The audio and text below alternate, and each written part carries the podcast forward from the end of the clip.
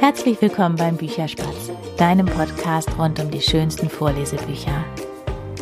Ja, diese Folge heute ist etwas ganz Besonderes. Sie ist ein Spezial sozusagen, ein Weihnachtsspecial, völlig aus der Reihe. Die letzte Folge gab es gerade erst vor ein paar Tagen. Am 17. Dezember habe ich die veröffentlicht. Mit der Folge heute stelle ich dir ein Buch vor, was ich am Heiligabend für dich und deine Kinder vorlesen werde.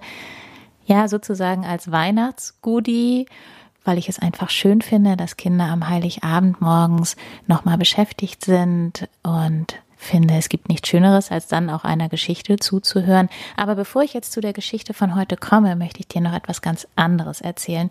Und zwar habe ich da lange dran gearbeitet, habe ähm, ganz tolle Unterstützung gehabt von Lisa End heißt sie. Und zwar habe ich eine neue Webseite rausgebracht. Es gibt eine Webseite jetzt vom Bücherspatz. Die gab es vorher rudimentär auch. Da hat mein Mann mich ganz großartig bei unterstützt.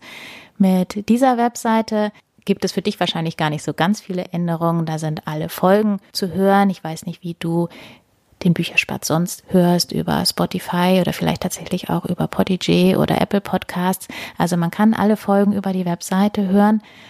Es gibt noch ein paar Infos über mich und ich biete jetzt dann auch an, und das ist auf dieser Webseite eben auch zu finden, das geht nun aktuell wegen Corona wahrscheinlich weniger, aber auf größeren Feiern vorbeizukommen und für Kinder vorzulesen oder aber eben auch weil ich von ganz vielen Leuten gehört habe, oh, deine Stimme ist so toll und du machst das so toll und ich höre dir so gerne zu. Deshalb habe ich mir gedacht, biete ich auch an, beispielsweise Unternehmensvideos zu vertonen oder Anrufbeantworter von Unternehmen zu besprechen oder wenn auch du vorhast, einen Podcast zu machen und da Unterstützung brauchst, ähm, stimmlich gesehen, komm gerne auf mich zu, wenn du jemanden weißt, der irgendwo stimmliche Unterstützung braucht, freue ich mich über jeden, der bei mir anfragt. Was ich außerdem noch einarbeiten werde auf der Webseite ist unter eben jeder Folge ähm, Links, wo man sich die Bücher, wenn sie einem denn gefallen, auch bestellen kann. Das sind dann sogenannte Affiliate-Links. Damit möchte ich mir einfach ein kleines Taschengeld rund um den Bücherspatz noch verdienen. Die Folgen selber werden auch im nächsten Jahr alle kostenlos für dich und deine Kinder zu hören sein. Und damit komme ich jetzt zu dem Buch von heute, was ich dir gerne vorstellen möchte. Das heißt, die Geschichte vom Weihnachtsglöckchen. Und ich muss sagen, ich bin zufällig auf dieses Buch gestoßen. Das ist bereits 1994 erschienen. Geschrieben hat das Rolf Krenzer und die Illustrationen sind von Maja Duzikova, würde ich mal sagen. Schon wieder ein Name, den ich nicht richtig aussprechen kann. Entschuldigung, ähm, falls sie zuhört. Ähm, genau, dieses Buch ist 1994 schon erschienen und ich habe es in den Hamburger Bücherhallen entdeckt, wo ich ja immer gerne mal meine Zeit verbringe und nach neuen Büchern Ausschau halte.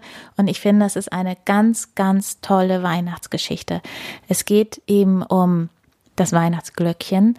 Es ist aber eben am Rande doch auch, oder nein, nicht am Rande, es ist aber auch eine klassische Weihnachtsgeschichte. Es kommen die Hirten drin vor, es kommen die Engel drin vor, es kommt Maria drin vor, es kommt das Jesuskind drin vor, aber es geht eben auch um das Glöckchen. Und zwar findet ein Kind, Rahl heißt sie, ein Silberglöckchen. Sie ist die Tochter von einem Schafhirten und weiß erst nicht, was sie mit diesem Glöckchen anfangen soll, beziehungsweise hat sie erst gedacht, das hat irgendjemand verloren und eine alte Frau sagt ihr dann, das ist eben ein ganz besonderes Glöckchen und sie soll es aufbewahren bis zu einem bestimmten Zeitpunkt, wo sie es dann herschenken darf. Sie fragt natürlich nach, was das sein wird und wann das sein wird, das kann die alte Frau ihr auch nicht sagen. Aber als dann eben der Zeitpunkt ist, die Engel den Hirten und damit auch ihrem Vater verkündigt haben, dass ähm, in Bethlehem in einem Stall ein Kind liegt, Gottes Sohn, wusste sie, dass genau dafür das Glöckchen ist. Und sie bindet das einem Lamm um den Hals. Die Hirten haben nämlich beschlossen, dem Kind ein Schaf mit dem dazugehörigen Lamm zu schenken. Und so kommt eben dieses Weihnachtsglöckchen zum Jesuskind. Und ganz am Ende vom Buch wird äh, das dann auch aufgelöst mit dem Weihnachtsglöckchen, warum das heute dann eben noch läutet. Da heißt es dann nämlich, immer dann, wenn im Weihnachtszimmer alles vorbereitet ist und alle Kinder sehnsüchtig vor der Tür warten, dann beginnt das Weihnachtsglöckchen leise zu klingeln. Und ich weiß nicht, wie das bei dir ist. Ich kenne das tatsächlich von früher aus meinem Elternhaus auch. Ich habe mich als Kind nie gefragt, warum das so ist. Aber meine Eltern haben immer mit einem kleinen Glöckchen geläutet, bevor wir ins Weihnachtszimmer gehen durften. Und ich fand das einfach immer wunder, wunderschön.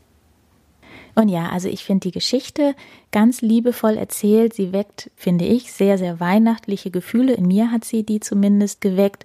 Und ich finde die Illustrationen auch sehr gelungen. Sie passen zu der Geschichte. Sie sind sehr weich, so leicht pastellig anmutend fast, würde ich sagen. Großflächig, also jeweils über die Seite. Es ist auch immer nur von einer Doppelseite auf einer Seite der Text. Und ich finde, das ist in sich alles ganz stimmig und passt wunderbar zusammen. Und genau, am 24. Dezember werde ich vormittags die Folge veröffentlichen, in der ich die Geschichte vorlese. Ich für mich habe auch beschlossen, die Geschichte nachmittags oder abends bei uns vorzulesen, da wir in diesem Jahr definitiv nicht in die Kirche gehen werden, ist das ein kleiner Ersatz für die Weihnachtsgeschichte, die in der Kirche erzählt wird. Ja, und damit wünsche ich dir schon mal ein wunderschönes Weihnachtsfest, einen guten Rutsch ins neue Jahr, was auch immer uns das dann bringen wird. Und dann freue ich mich, dich im nächsten Jahr wieder zu hören. Stimmt nicht ganz, dir im nächsten Jahr wieder was von Foliobüchern erzählen zu dürfen und sage bis dahin Tschüss, deine Berit.